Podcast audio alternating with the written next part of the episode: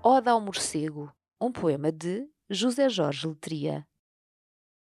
Ensinaram-me a pronunciar o teu nome em italiano.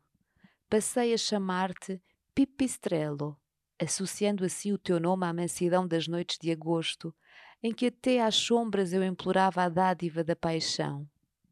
Um dia tocaste-me o rosto com os teus braços feitos asas, com o teu focinho treinado para cheirar fruta madura.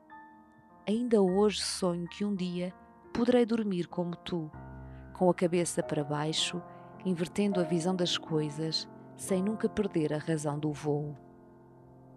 José Jorge Letria em O Livro Branco da Melancolia, uma edição da Imprensa Nacional.